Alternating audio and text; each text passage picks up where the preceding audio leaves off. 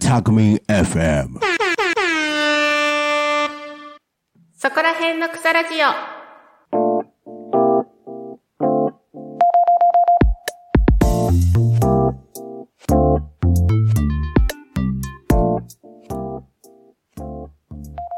皆さんこんにちは、下野真奈です。埼玉県在住の私、下野が埼玉県の魅力を存分にお伝えする10分間です。埼玉県の埼玉県民による埼玉県のための番組10分間どうぞお付き合いください。ということで始まりました、そこら辺の草ラジオ第16回目です。第16回目、今回特集するのは、春日部市です。春日部市皆さん一度二度なら何度も聞いたことがある都市名だと思いますが、結構ね、埼玉県内の中でも有名な都市に入るんじゃないかなと思います。そんな春日部市、まずは概要をお伝えいたします。春日部市とは埼玉県の東部に位置する市でして、人口は2023年9月1日現在、22万7224人となっております。そして春日部市の木は霧。春日部市の花は藤の花となっているそうです。まあ、ここまでで概要をおしまいにさせていただきまして、まず皆さんね、春日部市といえばって思い浮かぶもの、必ず共通して一つあると思うんですけれども、今思い浮かべてみてください。埼玉県春日部市といえば何を思い浮かべますか？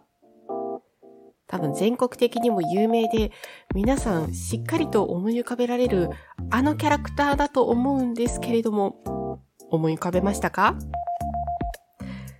一番有名なのは、おそらく、クレヨンしんちゃんなのじゃないかなと思うんですけれども、いかがでしたか？思い浮かべたもの当たりましたか？そう、この春日部市が舞台になっている作品なんですよね。うん。なので、この春日部市にあります、東武スカイツリーライン、春日部駅の発車メロディー。これ全部クレヨンしんちゃんの曲で統一されております。行くとクレヨンしんちゃんの曲があちらこちらで流れます。はい。で、舞台となっておりますので、あの、春日部市内には伊東洋華堂があるんですけれども、作品の中では佐藤九日堂と名前をね、ちょっとアレンジされて出てくるんですよ。で、春日部駅の駅前の街並みとかもね、たまに出てきたりとかして、もう地元民の方はすごく嬉しいんじゃないのかなというふうに誇りに思っているしんちゃんなのではないかなと思います。確か名誉市民にもなっていたはずです。はい。そんなしんちゃんが全国的に有名ということは皆さんおそらく抑えていると思います。その他でね、春日部市で何が有名なのかと言いますと、まあ、先ほど概要の中でもご説明しましたが、春日部市の木は霧の木と申しましたけれども、その霧が本当に有名でして、特産品として霧ダンスがあるんですよ。うん。こちらはね、春日部駅前のロータリーに飾られているほどの、うん、本当に春日部市民が誇れる特産品かなと思います。うん。そしてね、もう一つ、春日部市の花として出てきました藤の花。こちらも有名でして、中でも、富士の牛島と呼ばれている牛島地区で咲かれている藤棚がすごく有名で、藤の季節になるとここが観光地になって観光客ですごく賑わうんですよ。うん。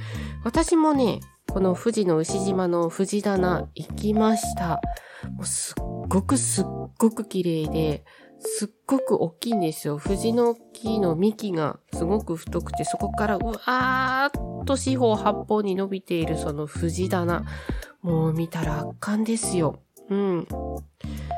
でね、その藤棚の会場にはですね、売店もございまして、そこで私はポストカードを買いました。何種類か、あの、藤棚のポストカードが売られているんですけれども、何種類あったかな ?10 種類以上は確実にありました。その中で私は4枚買って今でも保管しているんですけれども、これはね、お土産にとってもいいなというふうに思います。うん。なので、霧と富士、本当にこちらは有名ですので、春日部市という情報の中では押さえておいた方がいいポイントの一つです。そして、そして、もう一つ、絶対に押さえてはいけないポイントがあるんですよ。どこだと思いますか？これはね、たまにこう、テレビで放送されていたりもしますし、結構ね、ロケ地になったりもしている場所があるんですよ。うん。アーティストさんのミュージックビデオのロケ地になったりだとか、映画のロケ地になったりだとかで、かなり有名な場所が一つあるんです。皆さん想像つきますでしょうか？っていうか聞いたことあるのかな？それはどこかと言いますと、国土交通省首都圏外郭放水路というところです。これを聞いてもピンとこないと思いますが、通称名を言うと皆さん、あーとうなずかれるんじゃないでしょうか。それは通称、地下神殿と呼ばれております。地下神殿、わかりますかね？この首都圏もし、こう、ね、水害が起こりそうになった場合、一時的に川の水を、この外郭放水路のところに流して水を溜めておく場所なんですけれども、地下に巨大な、そういったくぼみといいますか、施設があるんですけれども、普段使われていない時は、ロケ地になったり、あとは社会科見学で見学できたりするんですよ。うん。で、柱がね、太い柱が何本も何本も立っておりますので、そういった見た目から地下神殿と呼ばれております。有名なところで言いますと、飛んで埼玉、こちらのロケ地になったことでも有名だと思います。うん、最後の方に出てきていたかなと思うんですけれども、映画をね、見てみた際にはちょっとチェックしていただければと思います。もしかしたらおそらく、この今度公開される飛んで埼玉の2の方でもロケ地になっているのかもしれません。こちらもチェックしてみてください。うん。で、こちらはですね、普段本当に何もなければ、うん、見学ができます。で、見学は選べる4コースがございまして、気軽に見学参加できる地下神殿コース。こちら参加費用1000円で所要時間60分。あとは迫力満点立候体験コースというのがございまして、作業用の通路を歩いて、こう立体的に中を見ることができると。こちらは参加費用が3000円で所要時間が約110分。そして3つ目、見どころ満載インペラ探検コースということで、こちらはね、ちょっとね、水が入っているところ探検できるコースがあるんです。洞窟気分を味わえるコースです。こちら参加費用が4000円で所要時間が110分ほどとなっております。そして最後4つ目、深部を探るポンプ堪能コース。こちらはもしものためにこう水を吸い上げるあのポンプですね。こちらを見学できるコースとなっております。こちら参加費用は2500円で所要時間が約100分となっております。はい、この4つのね、コースから見学楽しめるんですけれども、私はもう行くとしたら、まあシンプルに地下神殿コースを参加費用1000円払って1時間堪能したいなと思ってます。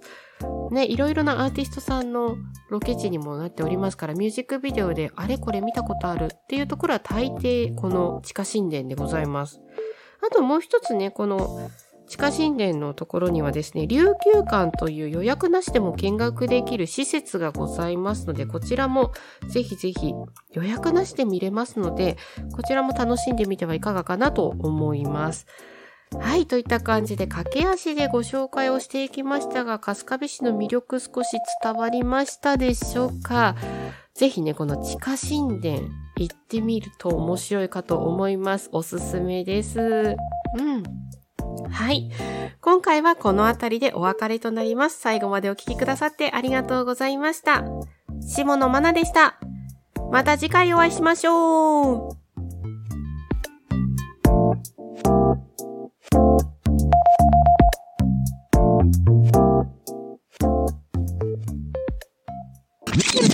Talk Me FM